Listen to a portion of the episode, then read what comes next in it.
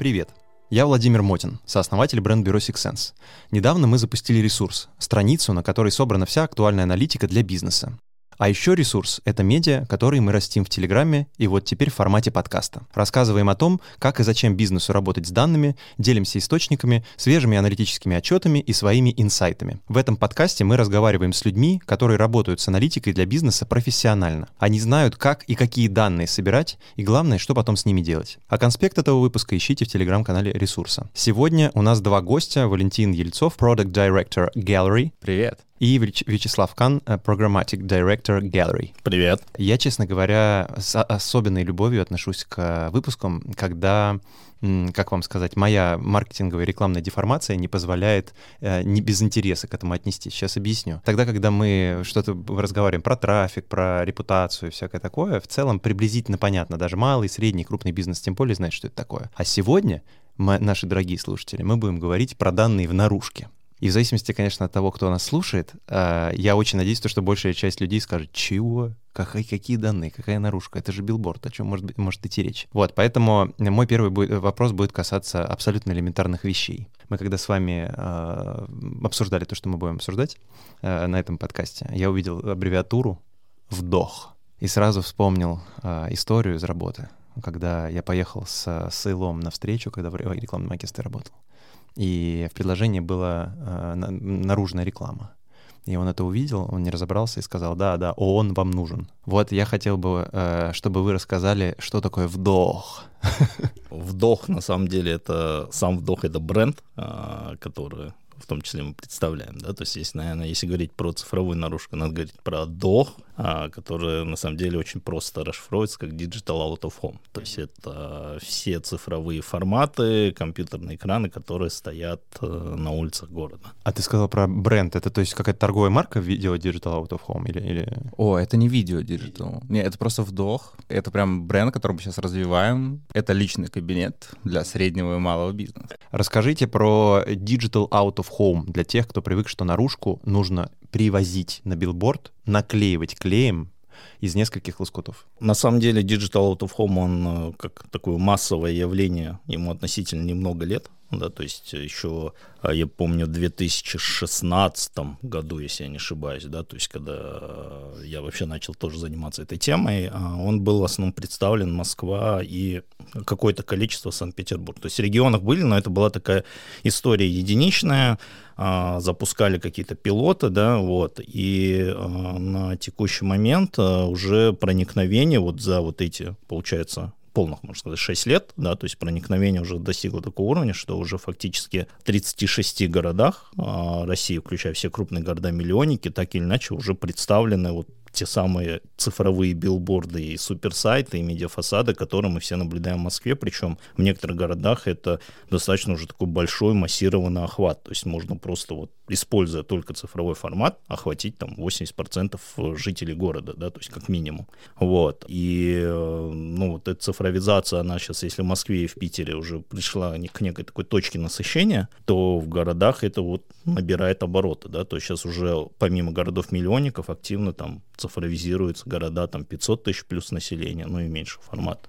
А вот это проникновение, оно как происходит? Это э, вы, по сути, оцифровизовываете старые форматы или это и новые форматы тоже? А, но здесь есть два, собственно говоря, момента. Да. Первый это когда а, владелец инвентаря, то есть оператор наружной рекламы, он приходит к городским властям и предлагает просто вместо статичных билбордов поставить цифровой. Но здесь есть определенные там требования в разных городах на самом деле, да, то есть, ну, ну и плюс там нельзя ставить цифровой билборд, там, если это рядом совсем близко находится жилой дом, еще что-то. Ну, юридические требования имеется в виду? Ну, юридически, да, ну и плюс есть определенные нормы, вот, и плюс еще сейчас в тех городах, где происходят, скажем, так называемые торги, то есть город же он, там нельзя просто прийти, вкопать цифровой билборд там где ты хочешь, да, город заранее распределяет места, где можно вообще установить э, рекламные конструкции и эти места разыгрывать на аукционах между операторами. Вот. И уже сейчас э, во многих городах изначально определяют в том числе места, где как раз можно изначально прийти и поставить цифровой билборд. Если я не ошибаюсь, да, ты, Слава, сказал про 80, где-то в миллионниках почти все 90. Если посмотреть проникновение интернета в миллионниках и наружки диджитальной, зачастую диджитальная наружка в каких-то из городов, ну, понятно, не Москва, не Питер, может обойти интернет. Проникновение понятно, на всякий случай расскажу, может быть, очевидную вещь, но я их буду проговаривать, чтобы всем было легче информацию воспринимать. Когда вы говорите про охват, там 80 или 90 в городе, это подразумевает не количество билбордов, это подразумевает то, что билборды стоят на таких местах, которые позволяют набрать охват этих людей. Традиционно наружки это от населения города. Да, да, да, совершенно верно. То есть, условно, может быть билбордов 20, но один из них набирает 90%, то, что на центре города стоит, да, город маленький и так далее. И с точки зрения процента замены э, аналоговых поверхностей на диджитальные, вот как дела обстоят? Тут на самом деле ситуация очень сильно разнится от города к городу, потому что там, если взять условно там, Екатеринбург, да, только у оператора Gallery там более 50 экранов, да, ну, город миллионник. А при этом в каком-то другом городе миллионник, их может быть меньше, да, то есть это, ну, во-первых, есть специфика еще местного бизнеса, потому uh-huh. что есть локальные рекламодатели, которые там все равно никуда со статики не уйдут. Uh-huh. Ну, допустим, стоит там условно, торговый центр, да, он всю жизнь покупал эту билборд как вывеску, которую ведет там стрелку показывает, вот, и она никуда не будет деваться.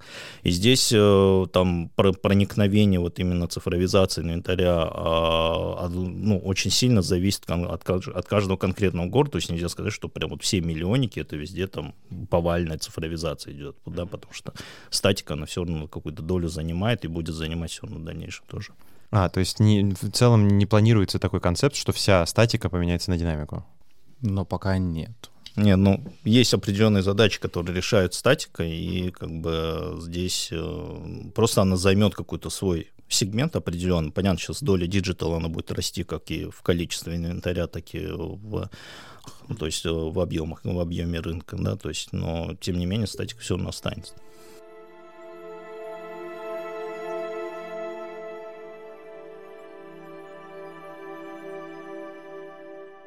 Окей. А, в последнем отчете АКАРа кстати, отчет лежит у нас на ресурсе. Я видел то, что наружная реклама занимает 45 миллиардов рублей приблизительно, вся. Там, по-моему, не было деления на диджитал, потому что я не предполагаю, что либо не научились еще, либо просто не внесли, не внесли деление. А, не, не, на самом деле есть. Есть, да? А, да, в прошлом году произошло достаточно такое знаменательное событие.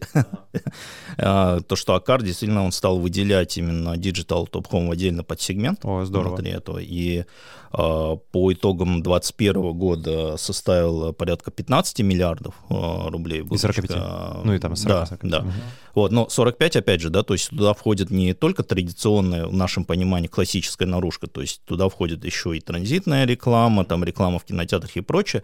Если брать вот именно в чистом виде уличную рекламу, только уличную рекламу, да, то есть это там порядка 38 миллиардов, и доля, соответственно, она составляет порядка 38%. То есть доля выручки цифрового инвентаря именно от всего уличного инвентаря это 38%, если вот данные 2021 года Акара, если брать.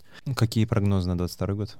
Ну, наверное, прогноз не изменить э, годовой план, поставленный в начале года, а не после февраля. Это, наверное, такой основной у нас.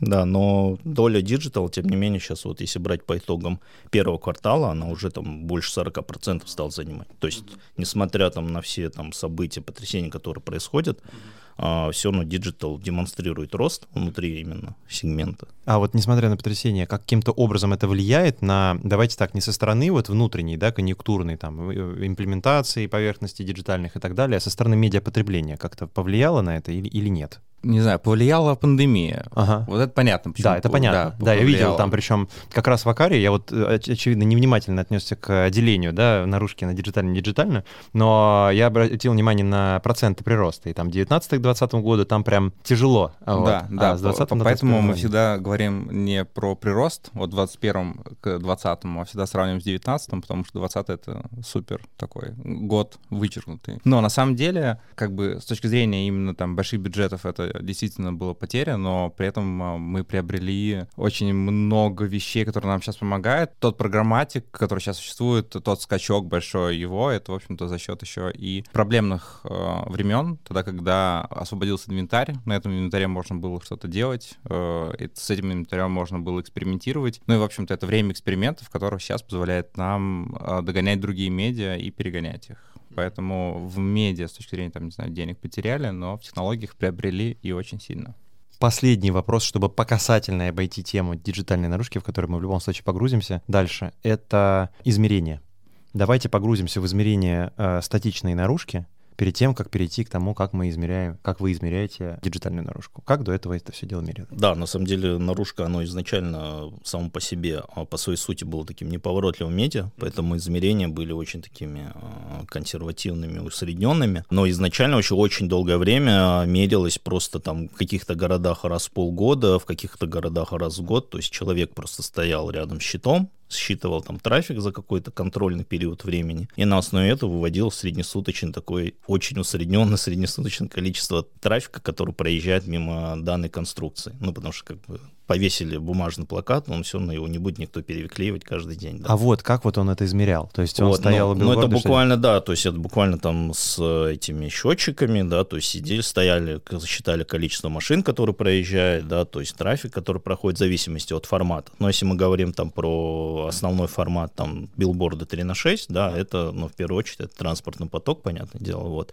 И просто замеряли, вот сколько там, условно говоря, машин проехало за определенный промежуток времени. Мне знаете, что в голову пришло? Э, если вы видели когда-то, когда стюардесса проходит вдоль самолета, у нее есть вот да, да, да, вот, штука. Вот что-то похожее. И я предполагаю, что есть человек, который, знаете, там 1 миллион 456 тысяч 387, 1 миллион 456 тысяч 388. Это так, что ли, происходило? Ну, э, если совсем грубо, да. То есть происходило таким образом. И, ну, естественно, там э, достаточно много математики используется, особенно при расчете охвата, ну, потому что потоки в городе, они по-разному пересекаются в зависимости там, от расположения а, конструкции, и в этом плане э, есть такая компания ISPAR, которая фактически э, является таким основ, основоположником, наверное, медиаизмерения в наружной рекламе. Mm-hmm.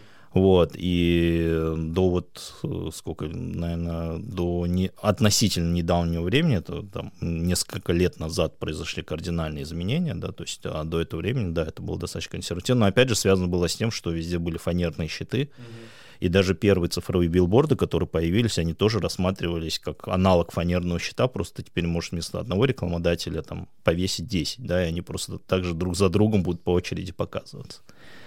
Представляю первые переговоры, когда у тебя статика есть, динамики нет, тебе говорят диджитал, все, диджитал. Ты такой, да поставьте мой скриншот уже, пожалуйста, 640 на 480. Нет, вы должны там, не, ну, пожалуйста. Окей.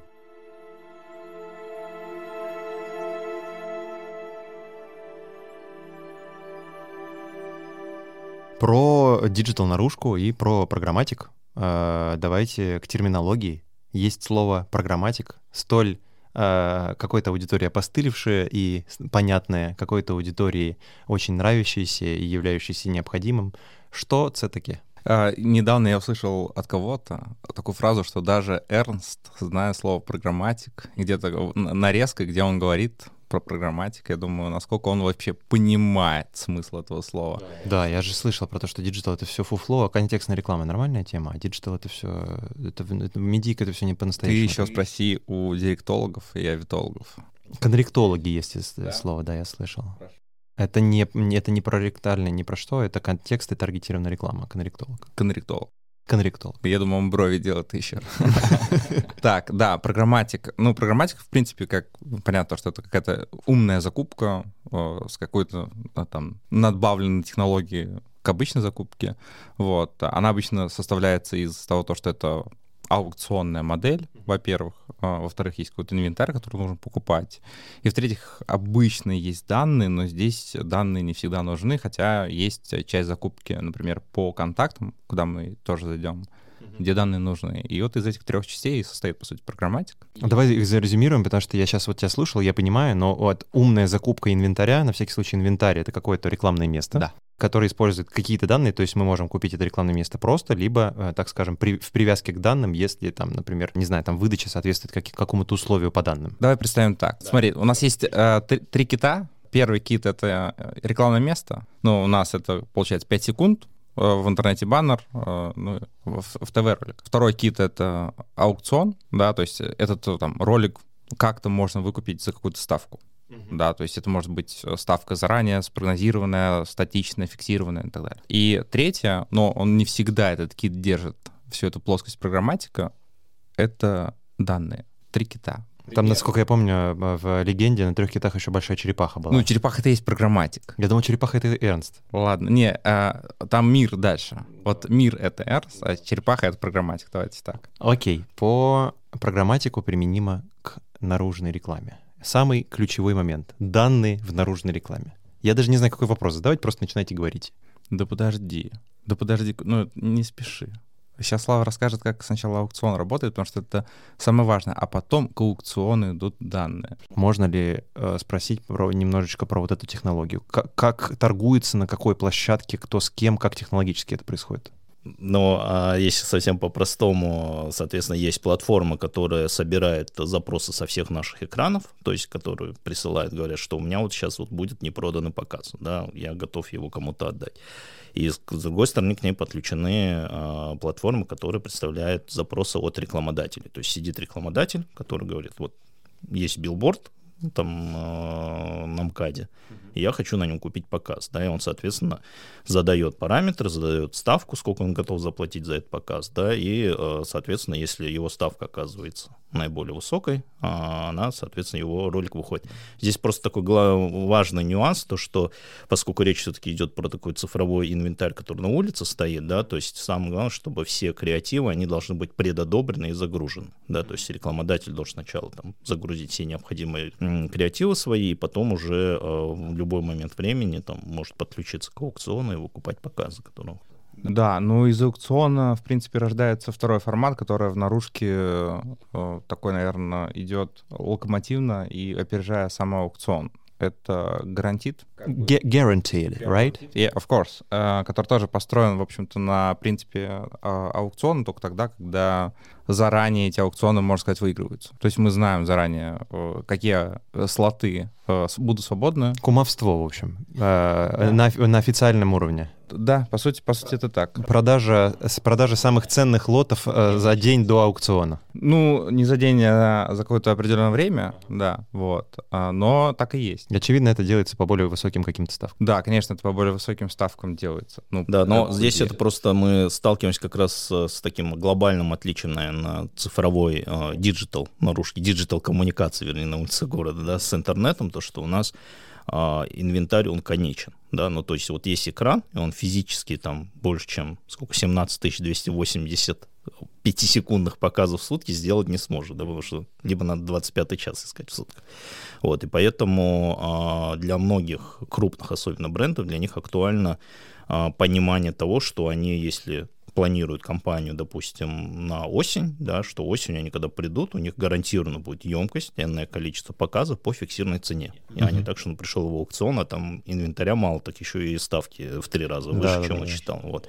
Поэтому гарантит, он как такое уже логическое развитие программатика, он занимает достаточно такой большой кусок. Да, и если сравнивать э, с интернетом, где есть тоже аукцион, гарантит, как бы аукциона сильно больше, да, потому что и инвентаря сильно больше, и много очень разных настроек, чтобы это все оптимизировать, в отличие от гарантида. Здесь же как бы традиционное медиа проще было и есть сейчас переводить все-таки на понятный им формат закупки, тогда, когда все бронируют. А вот, кстати, интересный вопрос про инвентарь, потому что вы сказали, там его не так много, как в диджитале, да, я сразу вспомнил, что когда есть какая-нибудь, знаете, растяжечка на спорте, вот когда ее никто не покупает, там три одинаковых баннера, и рекламодатель сразу частоту 3 набирает, понимаете, да? В вашем случае количество билбордов или количество поверхности, оно ограничено больше юридически или и как бы вашими представлениями об эффективности? То есть э, есть какое-то требование, которое подразумевает, что нельзя ставить билборды каждые 10 метров, или это вы понимаете, что на дороге, не, на вот этой какой-то трассе, например, не нужно ставить слишком много инвентаря? А, но здесь изначально отталкиваемся от схем, которые разрабатывают э, администрации городов, uh-huh. то есть которые вообще изначально решают, где вообще можно поставить билборд, где нельзя. Естественно, там операторы там по мере возможности участвуют там в, в создании схем размещения рекламных конструкций, да. А, и дальше, да, естественно, как бы банально здравый смысл, что оператор, когда участвует в аукционе, ему не интересно брать 10 счетов на одной улице, да, ему интересно, чтобы 10 счетов были максимально раскиданы по городу, чтобы можно было какой-то охват набирать. Вот, но при этом ситуация, что стоит один билборд через там 50 метров заднего другой билборд другого оператора, да, она как бы возможна. Но мне кажется, здесь тоже есть ответ на вопрос, почему не все сразу перевести на digital с точки зрения статики. Uh-huh. Потому что сейчас мы всю статику перейдем в digital, и все эти фанеры заменим на LED-экраны, то инвентаря увеличится в раза сколько? В три, в четыре. А на него спроса столько нет. Да, на него нет столько спроса, и получается так, то, что это будет, э, ну, просто обесценивание инвентаря, потому что будет много свободного инвентаря, которого как бы нужно будет как-то реализовывать. Понятно. Но я предполагаю, что как раз кабинет, про который мы дальше поговорим, призван, возможно, решить, да, этот момент, деконсолидировать э, очень крупных и средних рекламодателей для сделать, так скажем, да, да. Окей, мы к этому дальше двинемся. Про ограничения в инвентаре подумали, про измерение в, ана... в стати... я ее называю аналоговой, наверное, это не очень правильно, статичные наружки подумали. Про э, программатик, что такое понимаем, аукцион понимаем. К данным, наверное. Поговорим про данные? Да, супер. У меня 84 тысячи вопросов по этой теме. Можете начинать с любого вообще. Как э, вообще данные в наружке э, собираются, используются, обрабатываются? Я бы сделал некий такой бридж, Bridge. Окей. Okay. И потом Слава все расскажет. А, а вообще, зачем там данные? Основное, это, конечно же, приблизиться к а, CPM, понятные закупки, к OTS. CPM — это э, стоимость за тысячу показов, OTS — это opportunity to see, количество показов.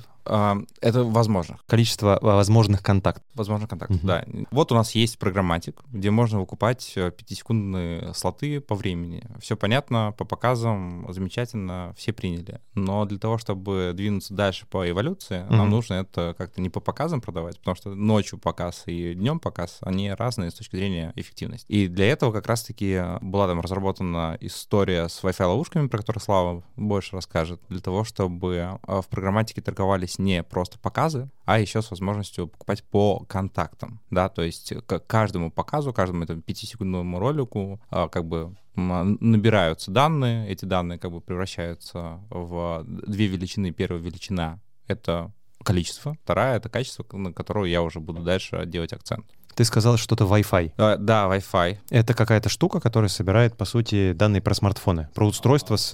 Да, то есть это, по сути, а, Wi-Fi роутер, который uh-huh. просто настроен таким образом, что он не раздает интернет, но принимает запросы от, от мобильных устройств. Да? Uh-huh. Если на телефоне включен Wi-Fi, он старается постоянно найти какие-то знакомые Wi-Fi сети и подрубиться к ним. Сразу обратные условия. Да, наверное, нужно разрушить миф. Если Wi-Fi не включен, все равно он собирает эти данные, правильно? А, но да, то есть некоторые модели телефонов, они все равно гораздо реже, такой э, более редкой частотой ищут там Wi-Fi сети для Это своих какие? за э, конкретно сейчас по моделям сказать не могу. Ну так, давайте так. А, а, модели компании Apple входят в этот список? Э, да, конечно, входит. Но вопрос, наверное, немножко там дальше мы сбегаем, потому что то, что видит, не видит, это одно, а потом есть еще динамические и статические MAC-адреса. И здесь uh-huh. это другой вопрос, потому что для того, чтобы понять, а сколько сейчас э, около моего билборда в момент показа, как бы компания Apple подходит, потому что она дает динамический, она придуманный MAC-адрес тебе даст, свой идентификатор. А ты получаешь его такой, о, ну, зато я знаю то, что там есть человек. Да, да. Замечательно показываем. Пользуйте эти данные, я дальше не могу. То есть для количества иногда по показателя там неважно, какой там рандомный, не рандомный MAC-адрес, да, то есть ну,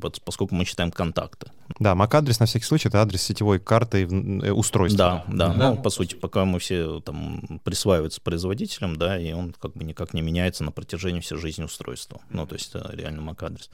Вот, и э, на самом деле мы когда запускали вот, э, ну, такая, раз, разворачивали федеральную цифровую сеть билборда, да, мы сразу же стали думать в сторону сбора данных, поскольку хотелось бы, хотелось прийти как раз к тому, к чему мы сейчас пришли, когда мы можем вот в рамках каждого отдельно взятого показа, пятисекундного, да, выдать статистику. Не так, что вот есть какая-то усредненная поток людей за сутки, который проехал, а именно вот конкретно 5-секундный показ. Вот, и на текущий момент данные Wi-Fi аналитики, они, наверное, подходят наиболее хорошо, а, ну, с учетом того, что это технология, которая ее можно легко масштабировать, да, то есть, а, ну и плюс еще MAC-адрес хорош тем, что его можно, ну, если брать статичные MAC-адреса, мы как бы можем уже определять, где динамичный, где статичный, статичный, с ним можно делать очень классные там штуки, да, то есть а, вот. Ну и в целом сейчас получается вот все, ну, фактически все операторы, основные игроки, они используют данные Wi-Fi аналитики. Да, я хочу сделать ремарку очень важно. А, а то сейчас слушатели такие, так, Wi-Fi, у меня такая же коробка дома стоит, у меня сосед подключен к ней, mm-hmm. а он сзади, получается, меня. Там, значит, сзади он за разом да. рекламу показывает вот. из своей квартиры. Так, так и есть. Там как бы это немножко по-другому, потому что есть коробка, а есть еще у нас антенна отдельно, и она направленного действия, она регулируется на каждом экране.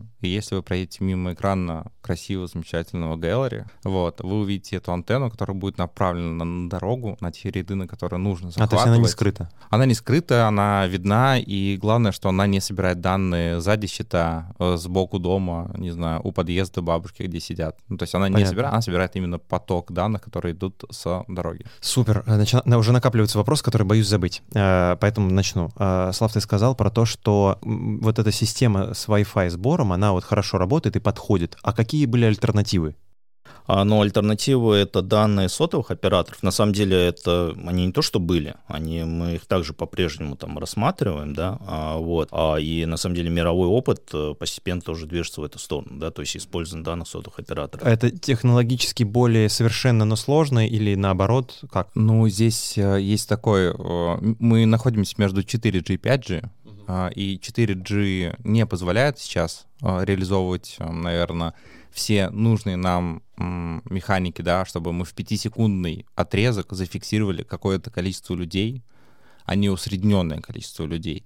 Просто потому что триангуляция — это когда вот несколько вышек, и человек попадает э, как бы в поле несколько вышек, там они рисуют там, там не знаю, 500 метров. Вот mm-hmm. ты не понимаешь, он до щита или после щита. Mm-hmm. Вот. Но с э, развитием 5G э, вот, все справится, потому что будет суперточная э, триангуляция. Там даже не триангуляция будет, там же прямой, э, получается, э, доступ в интернет. Вот. И тогда сильно улучшится эта история с тем, то, что можно с помощью данных сотовых операторов понимать, где человек прямо сейчас находится в, там, в, в рамках пару метров. Понятно. Хорошо. Значит, нужно будет еще один подкаст через 6 лет записать. Или я так это, знаете, оптимистично про 6 лет. Погрешности. А, мы знаем то, что есть определенные погрешности. Но я думаю, она выдум... ну, не выдуманная, она просто небольшая. Это люди без устройств, которые ходят. Они, наверное, с точки зрения рекламодателей, наверное, да, они очень интересны. Есть... Какие еще есть погрешности? Но в любом случае, да, а, мы видим только какой-то поток, а, да, то есть часть потока, вернее, который проезжает мимо, но поскольку там, во-первых, устройства с разной частотой отдаются им адреса, там а, не знаю, человек ехал, у него там телефон где-то внизу, там, да, или там фура проехал, да, то есть, ну, разные могут возникать ситуации, и, ну, в среднем мы видим где-то треть потока, вот если брать в количественном выражении, то есть то, что мы собираем статистику с наших ловушек. Вы видите треть потока или вы учитываете треть потока? Скажем так, мы видим треть потока, и на этой трети потока мы как раз делаем дальнейшие расчеты, в том числе считаем количество контактов рекламных. Просто чтобы было понимание, мы конечное количество рекламных контактов контактов, вот этот показатель OTS, да, мы считаем, ориентируясь на данных э, компании Admetrics, это, собственно говоря, такой правоприемники Спары, которые используют уже ну, э, несколько источников данных для подсчета аудитории, то есть это уже не люди, которые вот с этими кликерами да, стоят и считают. Слава богу. Вот. Тоже они используют там данные мобильных приложений, данные картографических сервисов, и мы, соответственно, просто калибруем данные с наших Wi-Fi ловушек на те данные, которые они выдают как 100% аудитории да, по каждому экрану. Вот. И таким образом мы э, можем уже достраивать в рамках каждого показа, да, то есть э, какое количество количество контактов было, опираясь на некую исходную цифру, которую мы зафиксировали физически с помощью Wi-Fi ловушек. Видите ли вы какие-то данные про людей? Видим. Да, потому что я, вот был вопрос про подменный маг, да, то есть и тут возникает вопрос, э, естественно, есть какие-то юридические ограничения цикла, имя вообще нельзя увидеть. Да, Или конечно. можно, но вы об, об этом на, на подкасте не расскажете, да? Слушай, мы, мы сейчас со Славой находимся в туре по городам России. Как Оксимирон? Почти, так. почти. Я буду петь свою музыку. Да. Да, мы с Славой ездим по там типа Новосибирску, Уфе, не знаю, Екатеринбургу и так далее. И каждый раз нам задают вопрос, законно ли это, законно ли собирать данные, потом использовать, а потом вообще смотреть, купил ли что-то человек, либо не купил, но, может быть, мы до этого сегодня дойдем, до этих uh-huh. тем. На этот э, вопрос есть простой ответ. MAC-адрес — это не персональные данные, их можно забирать, использовать вообще как угодно, не присоединяя их к другим данным. К другим это каким?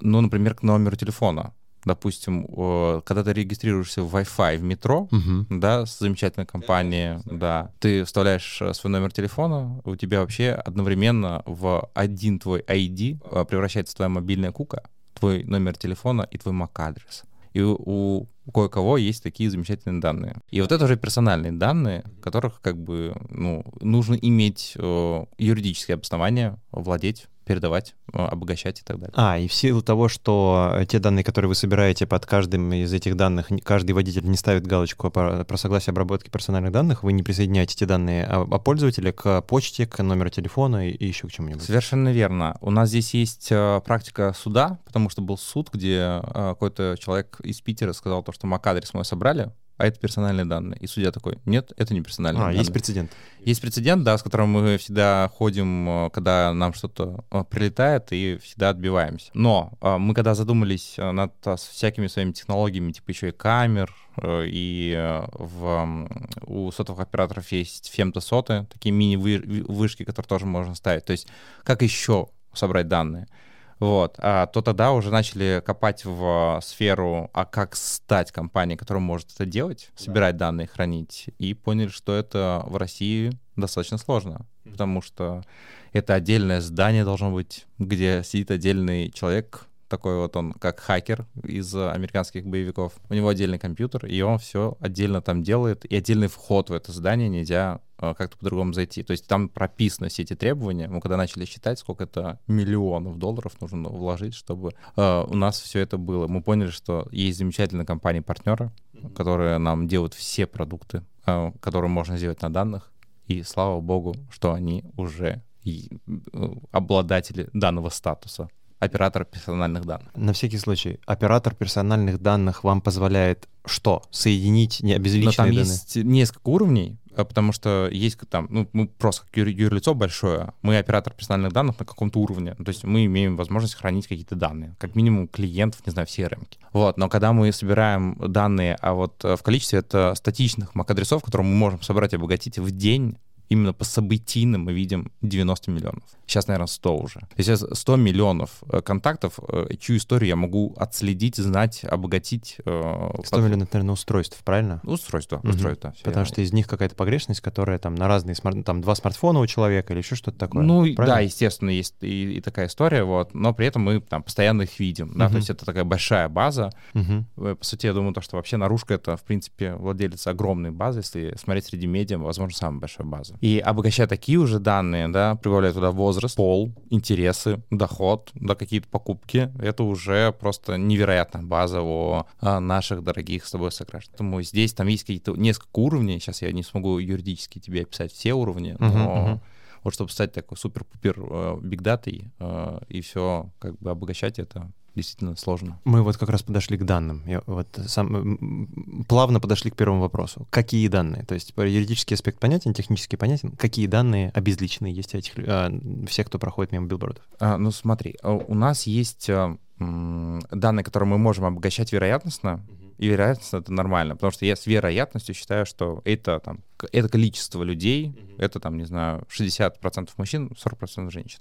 Тем самым я могу, в общем-то, используя данные, например, Яндекс, MyTarget, э, наших замечательных партнеров, тех же сотовых операторов, обогащать эти данные, где они не отдают мне MAC-адрес плюс это данные, да, то есть там это женщина, они агрегированно отдают. И тем самым у меня внутри появляются сегменты, и э, каждый наш экран, он имеет под собой некую раскраску. Да, то есть ты ко мне как рекламодатель можешь прийти и сказать, слушай, Валя, а мне нужны люди, которые хотят, не знаю, сейчас автомобиль купить. У них интерес авто. Мы такие, хорошо. И мы действительно смотрим, а где люди проезжают больше, кто интересуется авто, потому что у нас есть эти данные. Эти данные, если что, они доступны в открытом доступе. Ты можешь в Яндекс Аудиторию загрузить MAC-адреса и получить раскраску. Достаточно точно, потому что если мы сравниваем, там, не знаю, с другими какими-то сервисами, они плюс-минус все дают одинаковую раскраску на наше тоже удивление, радостное удивление. Поэтому здесь вот с точки зрения, какие данные, ну вот первый такой этап, это, конечно, соцдем а, с доходом совсем. Это интересы категории, вот, а интерес категории по affinity индексам.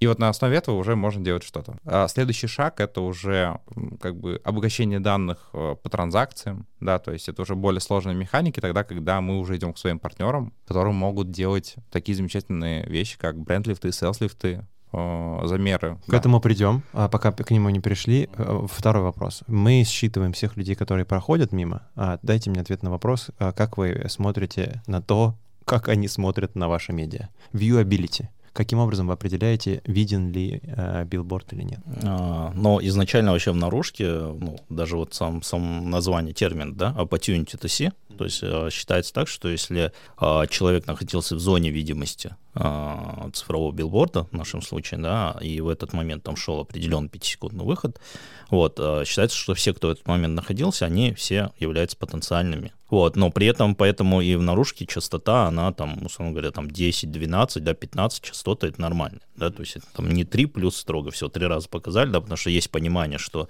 чтобы э, набирался эффект, да, частота, естественно, должна быть там более высокой, чем это принято в интернете. Вот, и мы просто пересекаем данные. А с одной стороны, у нас есть вот этот поток MAC-адресов, который в режиме, в режиме реального времени идет на нашу базу DMP.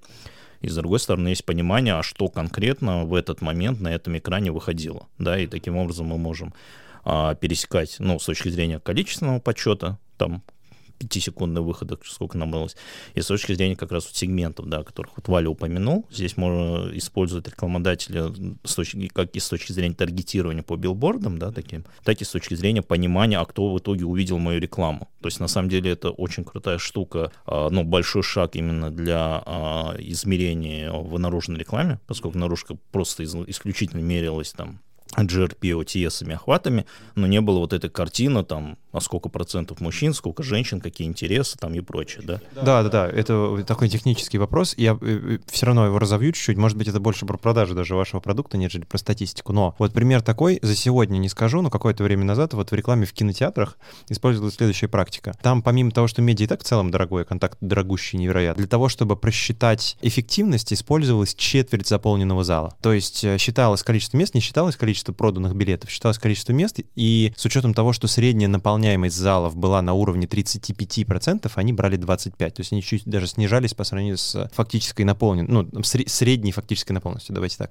Правильно ли я понимаю, что в наружной рекламе нет такого понижающего коэффициента, который учитывает то, что не все смотрят на билборд? Нет такого понижающего коэффициента нету. Я думаю, то, что там, не знаю, в том же ТВ такого понижающего коэффициента нету. Да, да, да, в ТВ на всякий случай слушателям скажу, что есть то же самое opportunity to see. Естественно, есть люди, которые слушают телевизор, которые которые включили телевизор, но ушли там и так далее. Я да, в нашем случае, кстати, здесь такой важный момент, да, там понижающий коэффициент нету, но, допустим, если мы говорим про а, данные Wi-Fi аналитики, да, то, что вот у нас есть направленная антенна, да, и действительно мы по там своим, по рекламным кампаниям видим, что у нас там стабильно, ну, там 60%, да, условно говоря, 55-60% аудитории это мужчины. На самом деле это не значит, что наружка медиа для мужчин, просто у нас э, антенна направлена на транспортный поток, и водителей мужчин просто больше. И э, если говорить про пешеходов, которые там идут, да, то есть и тоже видят эту рекламу, да, мы их в какой-то степени захватываем, но это больше уже в рамках такой погрешности, да, и они как раз достаются, скажем так, бонусом, да, рекламодателям, поскольку мы понимаем, что вот едет автомобиль, и мы можем точно понять, как он движется, да, поэтому мы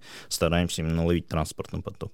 Вот, то есть это, по сути, обратная как бы сторона дельты, то есть вы не снижаете, а какой, чтобы... Досыпаем сверху, да, скажем да, так, да, да, а не учитываете, возможно, всех, кто может на это посмотреть. Есть ли понимание того, кого, сколько человек вы не учитываете в процентном а, Нет, каких-то измерений мы специально не делали на uh-huh. эту тему, да, то есть, а, но тем не менее, как бы, опять же, да, вот пешеходный весь трафик или тех, кто там, не знаю, в домах, да, видит рекламу, там, если там бизнес-центр стоит, человек, сотрудники видят билборд там uh-huh. на улице, да, то есть понятное дело, что это не учитывается. Окей. А, и раз вы сказали про партнера, который помогает вам обогатить данные, да, то есть э, они, они дают вам какие-то возможности, может, по интересам или еще что-то такое, но состыковать те данные, которые собираете. Два вопроса. Во-первых, какая, так скажем, скажем, есть ли у них вообще погрешность в тех данных, которые э, они предоставляют, и э, можно ли говорить про погрешность во времени, то есть эти данные, например, сейчас уже не актуальны по отношению к этому устройству с этим MAC-адресом или еще что-то такое? То есть насколько их данные точны, другими словами? Ну, с учетом того, то, что мы берем, например, данные, обогащаем с учетом времени, допустим, потому что мы обогащаем данные, например, для того, чтобы понять рост продаж магазина. И получается так, то, что и данные, которые э, там зафиксированы, они были тогда, и тогда был MAC-адрес этот актуальный. Может, uh-huh. сейчас он не актуальным быть может. Ну, то есть, может, там человек вообще купил другой телефон. Но с точки зрения именно качественного анализа это подходит, подходящие данные, потому что мы смотрим ретроспективно и можем сейчас, например, посмотреть на то лето и померить продажи какого-нибудь магазина. Uh-huh. Потому что, во-первых, у нас есть DMP, Data Management Platform, это база данных, в которой мы складываем всю историю вообще всех показов, где что набрали. Ну, то есть это, это невероятно огромная база данных и историй. Вот. А, и партнеры делают то же самое, поэтому тогда, когда мы действительно хотим померить, например, месяц к месяцу, год к году, то мы это можем сделать, потому что у нас уже там полтора-два года эта база данных существует, она собирается, как бы, поэтому здесь Э, эти данные применимы вне времени. Правильно ли я понимаю, то, что, по сути, ответом на вопрос про погрешность этих данных является то, что у вас есть, так скажем, бронирующий э, надежность вашего инвентаря, там что-то типа sales лифта, который показывает, что да, конечно, если погрешность какая-то есть, вы в любом случае увидите какой-то более углубленный эффект, нежели там качество показа. Да, конечно, но здесь вот э, вопрос про то, то что э, когда ты смотришь вот погрешность э, между там нашими данными, данными нашего партнера, она всегда будет будет, да, и есть такая история, то, что мы всем своим клиентам, когда делаем разные аналитические срезы, мы всем говорим то, что никогда не смотрите в абсолют. И никогда не пытайтесь э, понять, э, например, мы увидели, что там было три человека в магазине, а стало шесть покупателей. И вот э, то, что вот эти три человека экстраполировать потом обратно по вот этой воронке, где у нас, там, вот Слава сказал, мы треть поток видим, да, да, да. а еще мы там передаем нашим партнерам, они там 20% 1% видит из нашего партнера. Такого ну, не может быть. Потому что, во-первых, 1-2% вот в этой всей воронке обратная экстраполяция появится лишних, mm-hmm. и у тебя результаты будут различаться в, там, в сотни миллионов. Вот, поэтому мы всегда смотрим относительное, и тогда, когда мы говорим, вот три человека, осталось шесть, это вот ну, там, рост 100%. Mm-hmm. Все замечательно. Но у нас есть э, еще всегда данные такие интересные, как ни парадоксально, по тем кто не видел рекламную кампанию. Uh-huh. Да, то есть вот, и мы всегда во всех наших инструментах пользуемся такой историей, то, что мы анализируем сразу два сегмента. Видели нашу рекламу и не видели рекламу. И собрана у нас тоже адресная программа, просто в другое время. И там два человека, и потом 3 стало. И мы такие, вот тут рот 50%, тут 100%, вот, вот смотрите, как все эффективнее. А, уже несколько раз говорили про brand lift, sales lift. На всякий случай brand lift инструмент, позволяющий э, измерить эффективность, э, в котором, так скажем, пользователь сам подтверждает, видел ли он какую-то рекламу или подтверждает э, информацию с нее. Sales lift от слова sales продажи, то же самое, только по продажам. Вот э, как это в наружке? В диджитале понятно. Прошла реклама, через какое-то время я вижу в рекламном сообщении, а что вы можете сказать про эту рекламу, или видели ли вы какие, рекламу каких маркетплейсов вы видели, например? Ты сейчас говоришь про механики brand lift а, которые тебе знакомы в диджитале, mm-hmm. и они абсолютно так же работают и в digital То есть мы можем загружать в Яндекс Взгляд а, сегмент MAC-адресов, опять же, видели, не видели, а, также, та, также проводить опросы. Это первая механика. Я, да. я просто сразу представил, знаешь, толпу людей, которые идут в очках дополненной реальности, они увидели рекламу, после этого очки дополненной реальности такие, какую рекламу вы видели? Ты такой рукой махнул, все, пришел sales lift. Супер. Нет, пока еще нет. Э, не знаю, к сожалению или к счастью, пока такого нет. Вот. А есть вторая еще история. Мы прям ее придумали недавно с нашими замечательными партнерами Beeline. Тогда, когда мы им передаем MAC-адреса, они их превращают в телефоны, и на эти телефоны отправляют мотивированные смс -ки. Знаешь, что такое? Это когда... Ответь на вопрос, получи 100 рублей. Да, супер инструмент, потому что как бы, мы можем еще накладывать на, на наши эти сегменты MAC-адресов а, какие-то а, еще маски. Допустим, мы хотим опросить только мужчин 25-45. И вот мы начинаем опрашивать их, или там разные соцдемы можем опрашивать. И в итоге получается статистика, которая там говорит нам, насколько а, люди, которые видели рекламную кампанию в наружке, исключительно в наружке, тоже очень важно, как бы повысили свое знание. Исключительное влияние наружной рекламы — это потому что мы всегда, опять же, берем видели, не видели, и э, меряем, насколько, в принципе, возросло знание у двух групп. А Sales Lift? Э, Sales Lift есть э, несколько вообще вариантов. Э, один из таких вариантов очень простых, но в простоте, на самом деле, этого решения и кроется какая-то такая классная эффективность. Вот, это тот же Билайн, а, мы им передаем данные, они эти данные превращают у себя в определенные идентификатор. Да, мне всегда пытаются все юристы Билайна э, вырезать все из моих презентаций совместных. У нас такая борьба там идет. Надо, было, надо было четвертого гостя звать на подкаст. А, кого? А, ФСОшника? Юрист, юриста Билайна, да. Юриста Билайна. Не, ФСОшников не на, на нем подкаст, а на вход в студию подкаста двух. Я скажу так, э, на выход. Вот, да. И э, опять же, вот эти две группы, которые мы э, определяем как тестовые контрольные, и они же видят смс транзакционные и могут прочитать, э, а, а что человек, где, где человек купил. Я думаю, про ФСУшников же речь. Они же видят смс Про них, про них. Алло, это ФСУшники, да, Валентин Андреевич? Но когда у меня в подрядчиках будут ФСОшники, это будет, конечно, забавно. Понятно. Вот, да, и они видят смс и они могут понимать, а, откуда транзакция потом пришла. Uh-huh. То есть это там, не знаю, магазин перекрестка, допустим. И получается так, то, что опять же мы сможем посмотреть, э, а какая из как бы из групп тестовая либо контрольная uh-huh. больше показала активность. Потому что мы эти данные еще смотрим за месяц до старта рекламной кампании, uh-huh. понимаем, вот у нас классный кейс есть с каруселью, понимаем то, что вот мы взяли две группы, uh-huh и смотрим у них процент транзакций, и он одинаковый. Ну, то есть он одинаковый до сотых. Есть, ну, просто это супер классная там статистика, что там из 40 тысяч э, человек, которые мы сметчили в, там, в тестовой группе, купило 2 тысячи, и там 30 тысяч мы в контрольной группе, и там полторы тысячи купило, и там вот если Угу, да, понятно. Да. Выборочная, ну, э, экстраполяция выборочной совокупности на генеральную не дает погрешности. Э, да, да. Господи, если кто-то это поймет, а, огромный респект. Выборочная совокупность — это те 30%, 30%, про которые Слава рассказал. То есть на основе этих 30% судится по всем остальным 70, в общем. И э, Валя сейчас пытался рассказать, а я попытался дать транскрипцию, совсем хуже, чем у Вали получилось. То, что... Не, не, супер, супер. Потому что когда мы играем в крокодилов с Владимиром, он всегда загадывает экстраполяцию выборочной совокупности на генеральную. Достоверность аппроксимации, да, что-то такое. Да, и вот я показываю, он угадывает. Мы, вообще мы играем вдвоем. Вообще мы вдвоем, да. Э, среда вечер, квартира на Бауманской, приходите. Да.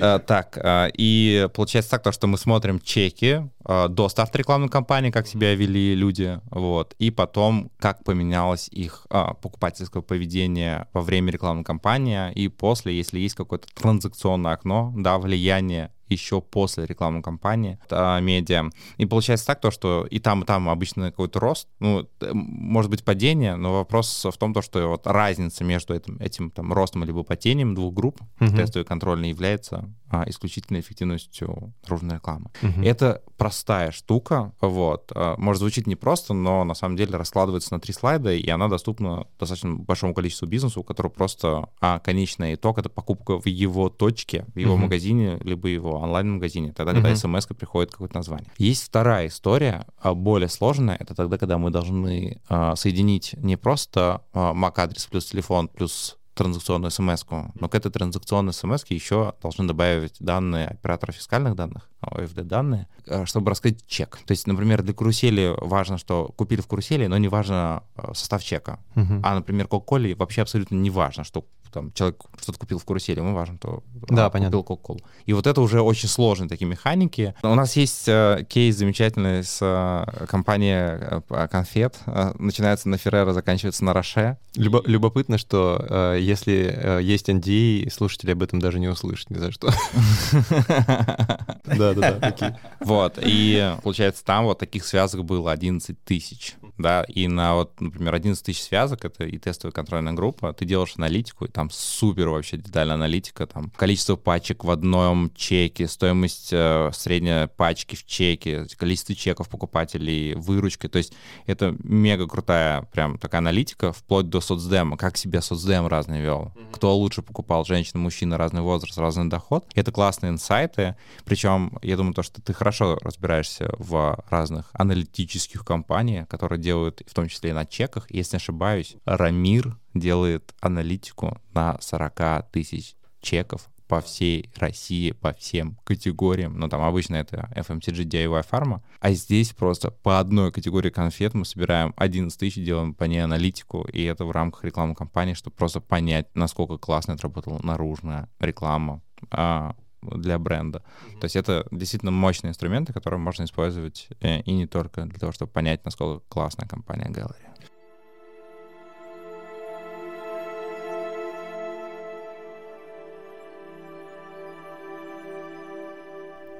это рекламно, но будет, судя по всему, но это вещь, о которой я просто трепещал, когда узнал, а, что наружную рекламу можно покупать теперь в кабинете, в рекламном А, отсюда короткая какая-то вводная предыстория от меня. А, есть телеви- телевидение, которое жестко консолидировано. Это значит, то, что рекламодателей мало, они крупные. Есть Digital, который де- деконсолидирован максимально. Почему? Потому что в Digital может зайти Nissan и МТС, а с другой стороны автомойка в Ижевске. И все Nissan и МТС. Nissan и МТС, да. Просто я услышал Nissan и МТС, и я только думаю...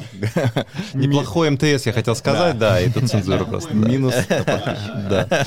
А, вот, давайте, мне понятно то, что крупные рекламодатели размещаются на наружной рекламе, это многие из нас видели, все нормально. Вот я какое-нибудь малое предприятие, я кофейня, я клиника, я что-нибудь. Зачем мне к вам? Как это работает? Слушай, ну это вопрос зачем?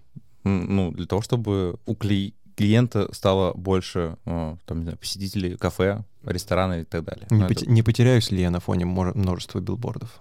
Супер классный вопрос, но вопрос, как ты запустишь рекламную кампанию. Потому что ты можешь запустить на одном билборде, но выкупить весь день вообще, э, как тебе нужно, там, не знаю, с 8 до часа дня, когда у тебя там люди идут на бизнес-ланч, не знаю, и ты хочешь бизнес-ланч свой продвинуть, и ты 100% не потеряешься просто потому, что ты будешь попадать в людей, которые там, не знаю, рядом находятся. Мы недавно э, были на конференции, и я вот задавал вопрос, потому что я там заранее посчитал, сколько стоит в регионе продвинуть ларек шаурмой на двух билбордов на месяц, чтобы это показывалось каждую минуту ролика, их пятисекундной шаурмой, чтобы он вылетал, не знаю, переворачивалась, цена какая-нибудь классная была, красная. В любом региональном. Я считал Воронеж, если не ошибаюсь. На любой региональный у нас плюс-минус везде цены одинаковые. И э, получается так, то, что вот на месяц на двух билбордах э, в самое топовое время, ну, это стоит там типа 17 тысяч в месяц. Поэтому там ларек шурмой может себе позволить это. Как бы наружная реклама, она в принципе доступна. Она доступна и с точки зрения как бы стоимости самого охвата, потому что это самый дешевый охват вообще, который есть. Я недавно просто сравнивал там, с региональным телеком, это вообще космос, потому что, оказывается, региональный телек в среднем по регионе достаточно дорогая история. И для малого и среднего бизнеса, который, в принципе, а, привык размещаться там в интернете по большей степени, потому что это небольшие бюджеты, контролированные, и я сам могу это все запустить. Да, теперь и доступно в том числе такая история с наружкой. Сколько это стоит с точки зрения, там, не знаю, эффективности, но у нас вот рекламная кампания в среднем это, наверное, 30, 50, 100 тысяч в месяц тратится, даже малым бизнесом. Это, ты имеешь в виду средний чек э, рекламодателя средний вашего чек, да, рекламный кабинет? Да, да. И он сейчас будет расти? Слушай, а, у меня какая-то такая поговорка была, когда мы только запускали этот проект, как раз-таки вдох, что нам сейчас э, клиент 5 тысяч дороже нам сейчас, чем клиент в 5 миллионов. Потому что клиентов 5 миллионов у нас много, ну, потому что компания большая, и, в принципе, много больших брендов, которые пользовались всегда наружу. А вот кто придет на 5000 в личный кабинет, их вот было вначале по пальцам пересчитать. Да, сейчас это такая история, которая развивается. У нас есть замечательные наши конкуренты, за которыми мы поглядываем, они поглядывают за нами. Это классная конкуренция, и, по сути, сейчас э, появится несколько компаний, таких Яндекс Директ для наружки. Да, тогда, когда можно зайти, самому все запустить, вот, поэтому, в принципе, наружка становится доступнее. Угу. Нет, я так не, неправильно. Наружка стала доступной. Потрясающе. А провокационный немножко вопрос. Рекламный кабинет э, для диджитальной наружки — это скорее такая рандишная да, история, то есть э, вы research and development, то есть вы проверяете, да, это гипотеза. А, я не знаю, сколько она там давно уже существует, а, но подразумевается ли этим форматом закупки каннибализация предыдущего, когда там был какой-то аккаунт, чтобы вся наружка в дальнейшем покупалась через кабинет или нет? Нет скорее всего, потому что ну, есть определенная категория рекламодателей, которые проще и удобнее работать через аккаунты. Но это также, да, опять же, вот есть гарантиты, есть аукцион. Да. А для крупных компаний важно там, прогарантировать некие объемы, которые да. они получают. Для мелкого бизнеса важна гибкость, чтобы он мог зайти, купил 5 показов. А вот встречный вопрос. Комп... В примере с тем же самым директором, директором, господи, а, директором, который Валя привел в пример, там же, по сути, все запускают через кабинет, но просто крупные рекламодатели получают как раз вот этого менеджера, который помогает им это сделать. Вопрос именно в этом. То есть этот кабинет является заменой не для аккаунтинга, как э, лишение коммуникации, конечно, нет, это не нужно делать.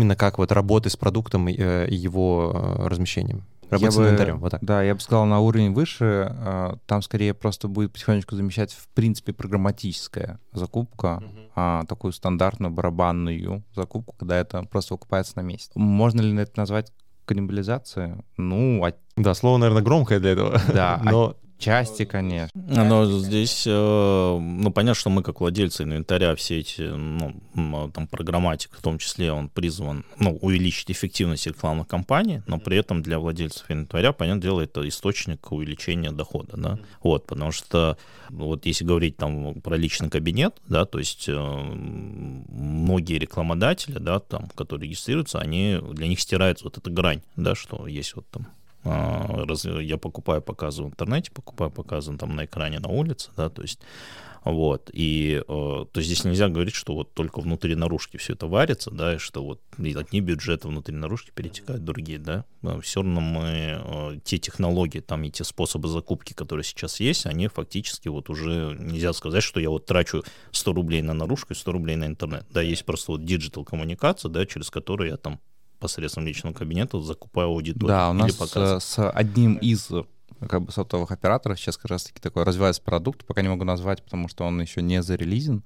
Вот, тогда, когда в едином окне, либо через нас, либо через оператора, можно, в общем-то, покупать и диджитальную, и наружку одновременно с одной там целевой аудиторией. И диджитальную, и наружку? И, и, и, и в интернете. Mm-hmm и наружку диджитально. Mm-hmm. Вот. А с, там, с единым а, показателем там, по целевой аудитории. Mm-hmm. Они раскрашивают тоже города. То mm-hmm. есть там есть э, тепловые карты, чтобы mm-hmm. мы выбирали правильно наши замечательные билборды. Mm-hmm. И в итоге потом еще и аналитика идет и на оба продукта. И, в общем-то, мы понимаем в итоге, что мы запустили в принципе, такую большую охватную кампанию и в интернете, и в наружке, где она как отработала, как с точки зрения она отработала синергия, да, то есть есть же люди, которые только увидят в диджитале, а есть кто-то увидел там только в наружке, а есть люди, которые там там увидели, и у них разные в итоге эффективности, там, то по запоминаемость как brand lift а, либо sales lift а mm-hmm. по продажам. И это прям такая интересная уже фаза, когда мы не воюем, э, там, не знаю, с диджиталом за кусок пирога, который там у нас есть в рекламном рынке, а тогда, тогда мы объединяемся и, в принципе, становимся таким одним большим хорошим продуктом. Селсхаусом. Селсхаусом? Нет, э, есть классная э, бесшовным продуктом. Бесшовный продукт. Бесшовный. А, давайте я вас зову немножко к вашим визионерским а, талантам. А, но в силу того, что подкаст у нас про аналитику, спрошу именно про данные. Какие эволюционные изменения с точки зрения работы с данными в диджитальной наружке вы видите? То есть что плохо, например, или недостаточно хорошо, что можно улучшить?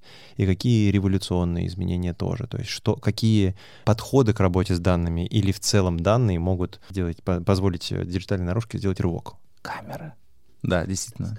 Скрытая камера. Нет, на самом деле это камеры. Э, это один из э, вариантов вообще развития события. Угу. Э, как бы уже... Который считает контакты? Ну, ты показал на себя, угу. и, в принципе, такие камеры есть, которые прям с face recognition, они опознают лицо и там эмоцию опознают, но эта история скорее про индор рекламу, тогда, когда она стоит где-нибудь в магазине, не знаю, либо в аптеке. Да. Вот, мы говорим про большую наружку, про автопоток, поэтому это камеры направлены на машины, на номера, вот, на госномера. На обогащение данных платежеспособностью владельца X6 с да. государственным номером ТК 384X. Да, да, да, так и есть. Э, в принципе, такая компания уже существовала, она сейчас немножко отошла от дел, э, ну, по определенным причинам, угу. вот, но технология сама развивается, она у нас разрабатывается внутри, у нас угу. уже, там, не знаю, прямо в кабинете у нас стоит вот этот камера, которая смотрит на улицу, а если будешь проезжать мимо нашего офиса, ты это делаешь часто, вот, я тебя зафиксирую, пойму, что ты ездишь на э, каршеринге на своем опять. Опять на своем каршеринге. И, Начало и, пред... и меня В не... начале предложения казалось, что я сталкер, а оказалось, что ты в итоге в конце. Да, действительно, э, камеры. А почему эта технология сейчас не стоит э, на каждом э, экране и, в общем-то, не считает? Это все потому, что если мы берем камеры, то там не нужно там одну треть, либо, а, там, не знаю, половину потока с достройкой, еще что-то такое. Это прям типа 95% потока. Супер данные, которые мэчатся, потом соединяются с очень многими классными данными, потому что к госномеру есть данные по как бы... Вообще всему. По всему, да. Но в стоимости это примерно в 100 или в 1000 раз, наверное, дороже, чем э, Wi-Fi аналитика, просто потому что это классная камера, это не веб-камера, которую там поставил на ноутбук, это классная камера, туда миллион вообще прибамбасов идет, которая... Ну, там... автораспознавание, всякая такая штука, да? Да, да. У нас уже там ребята написали нейронки, которые там по разным погодным условиям, там идет дождь, а они, а, нейронка по одному распознает, там зима, лето тоже mm-hmm. по-разному, разное там время года, э, ну, не, разное там время сейчас, это утро либо вечер, тоже по-разному распознает. Плюс ночные показы тоже нужно будет подсвечивать инфракрасным излучением или чем-то таким, вот, чтобы собирать номера. Это такая революция, которая уже совершилась, но она просто не масштабируемая пока, наверное, по инвестициям.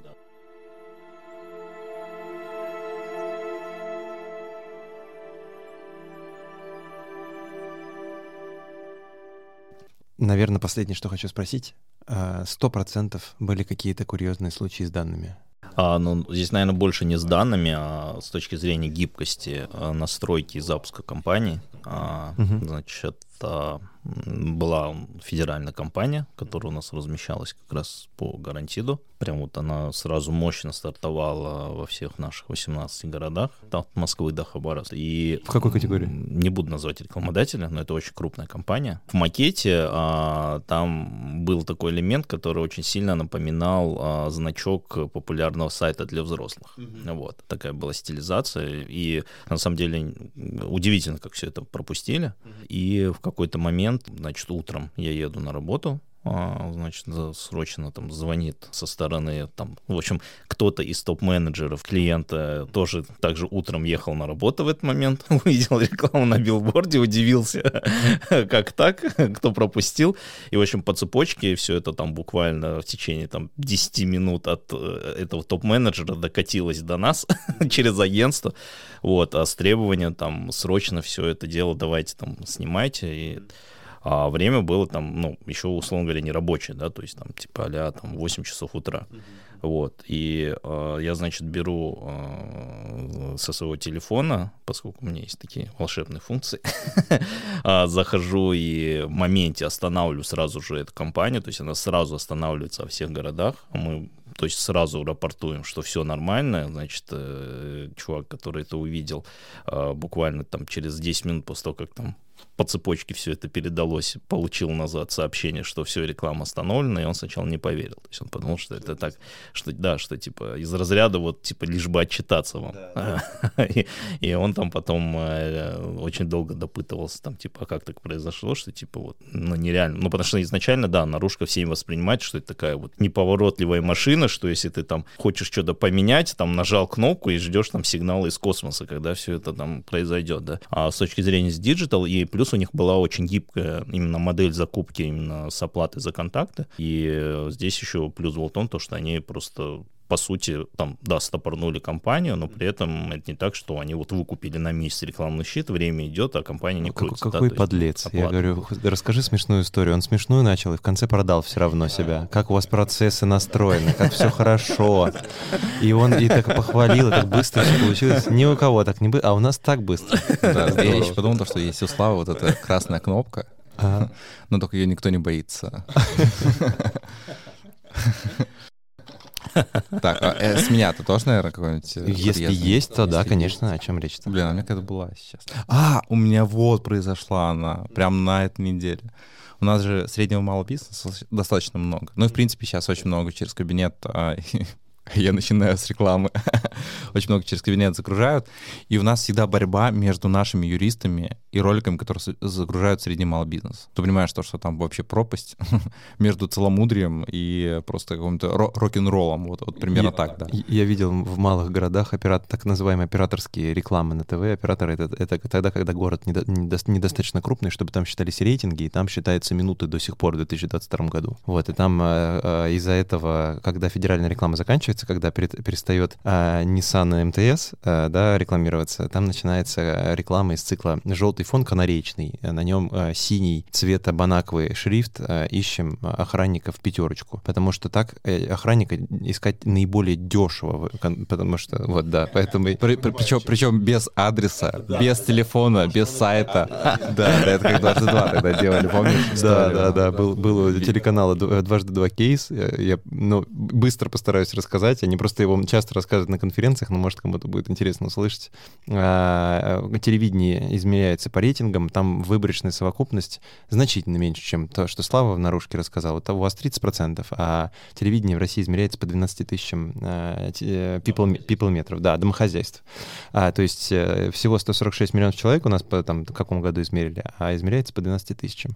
Из-за этого тогда, когда канал маленький или регион маленький, погрешность становится просто огромной. И, ну и, собственно, аналитики работают с ее сокращением. И в каком-то из городов, по-моему, Томск или Омск, на очень ма- маленьком, не, низкоохватном канале, который называется, называется «Дважды два», обвалились рейтинги молниеносно просто. Никто не понимал, что, что делать. Это все почувствовали. Почему? Потому что, по сути, доход канала привязан к этому рейтингу. Его сколько вот купили, да, потом, потом скорректировали. И выяснилось то, что в этом городе телеви... Э, смотрибельность канала измерялась по одному мужчине, который уехал в отпуск. То есть он нарушил какой-то договор, он уехал в отпуск, там а, обрушились рейтинги, и дважды два это узнала и выкатила из, бит... из такой внутрянки прикольную рекламную кампанию, в которой они написали «Толя, вернись». «Толя, вернись», да. Да, у нас была такая история, она сейчас решается, кстати, до сих пор.